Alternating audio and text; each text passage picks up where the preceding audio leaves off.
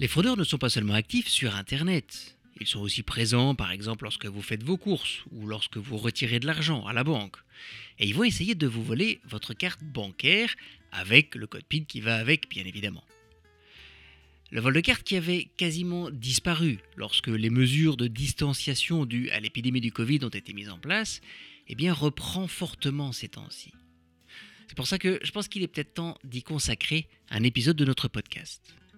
Bonjour, je suis Alexandre du podcast Le Fraudeur, le Hacker et vous, et comme je viens de le dire, aujourd'hui nous allons parler de vol de cartes. Car si un fraudeur en possession d'une carte volée et évidemment du code PIN associé va pouvoir retirer de l'argent, il peut en faire bien plus. Comme par exemple effectuer des achats sur Internet ou activer une application de banque en ligne sur son smartphone, mais liée à votre compte bancaire. Nous allons voir d'abord comment ils s'y prennent. Il y a deux cas de figure principaux, mais surtout, bah, qu'est-ce que nous devons faire pour éviter cela?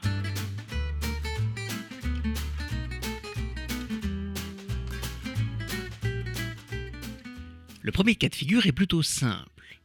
Vous effectuez des achats dans un magasin et au moment de payer, eh bien, vous insérez votre carte bancaire dans le terminal de paiement et puis vous tapez votre code PIN. Finalement, c'est une opération que nous effectuons tous régulièrement.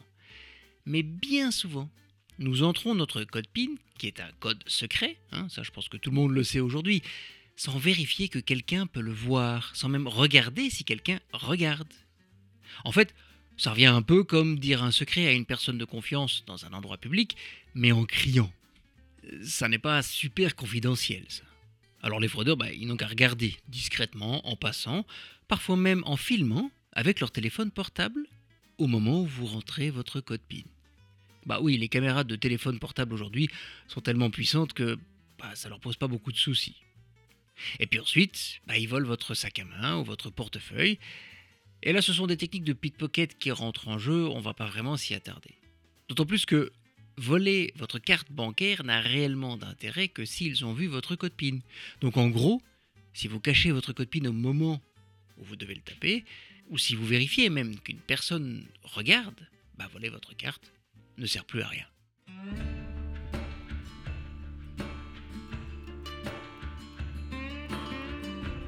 Le vol de cartes dans une agence bancaire se passe différemment. Et vous allez le voir, les fraudeurs sont particulièrement bien préparés. Imaginez un peu la scène suivante.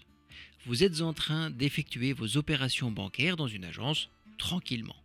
Vous ne faites pas attention, mais une personne vient d'entrer, elle n'est pas loin de vous, mais elle ne semble pas faire attention à ce que vous faites, alors on ne s'inquiète pas.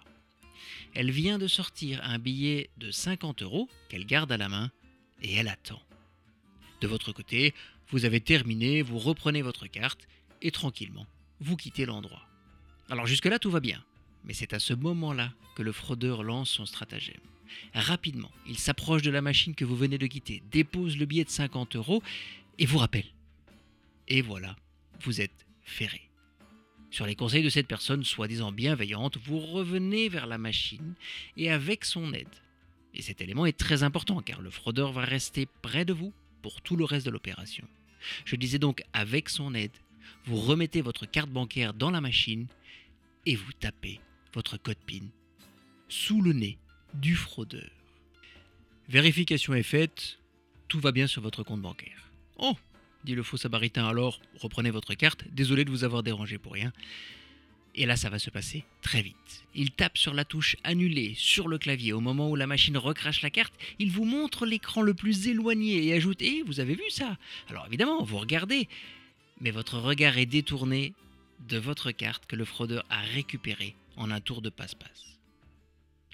Ensuite, bah, ensuite, vous voulez récupérer votre carte. Le fraudeur, lui, il s'est éloigné. Il a réussi son coup. Euh, vous avez vu ma carte? Non, répond-il en s'approchant à nouveau. Elle a dû être avalée par la machine, vous savez, ça arrive parfois. Et puis il ajoute Si vous voulez, je peux essayer avec ma carte. Et gentiment, il insère sa propre carte dans la machine et oui, tout fonctionne bien. Il la récupère pour vous confirmer que, oui, effectivement, votre carte a certainement été avalée par la machine. Et là, vous dites Bon, ça y est, c'est terminé. Eh bien non. Il est là pour vous aider jusqu'au bout il veut encore éviter que vous bloquiez votre carte. Ah oui, il a la carte et le code PIN, ce serait bien dommage qu'elle soit inutilisable. Et pour cela, eh bien, il va vous conseiller de la bloquer. Moi, à votre place, bien, vous savez, je bloquerai ma carte. C'est beaucoup plus prudent, vous savez, on ne sait jamais. Ah, vous pensez euh, Oui, oui, d'ailleurs, attendez. Il sort son téléphone de sa poche et ajoute Je vais appeler pour vous, j'ai le numéro enregistré dans mes contacts. Et vous tend son téléphone. Alors à l'autre bout du fil, on vous demande quelques informations pour vous identifier et on vous confirme finalement que votre carte bancaire est bloquée. Tout va bien. Oui, tout va bien, sauf que, en fait, la personne à qui vous venez de parler, eh bien, c'est un complice du fraudeur. La carte, elle n'est pas bloquée du tout. Elle est bien au chaud dans la poche de notre fraudeur.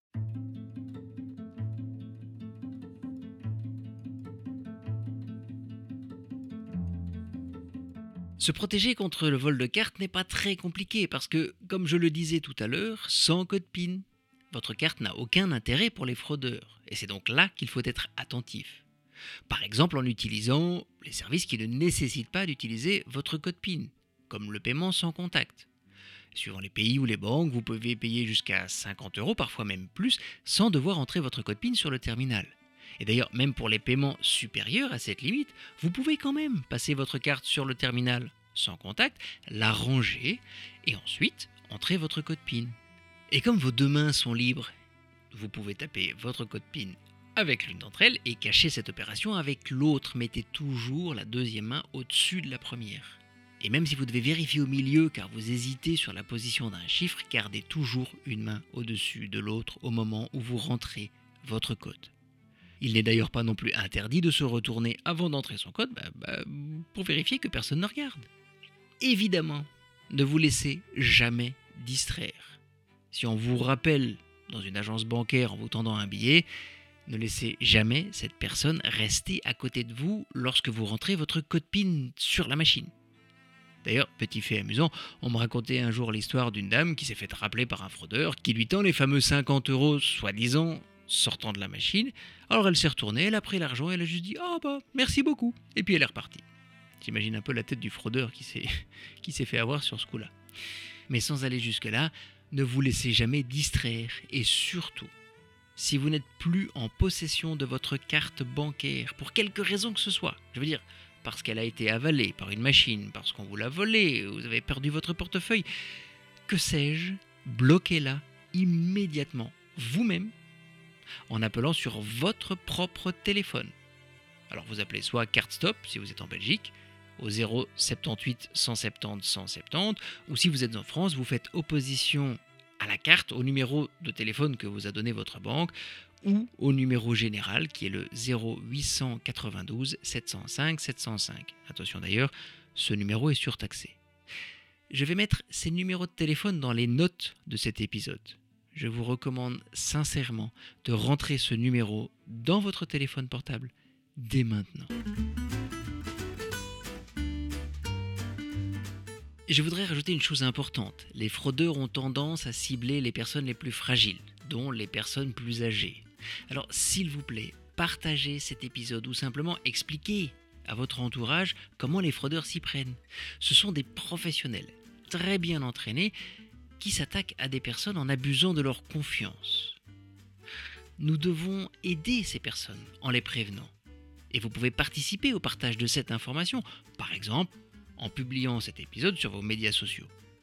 Merci à vous. Je vous souhaite une très belle journée et je vous dis à très bientôt dans le prochain épisode de votre podcast, Le fraudeur, le hacker et vous.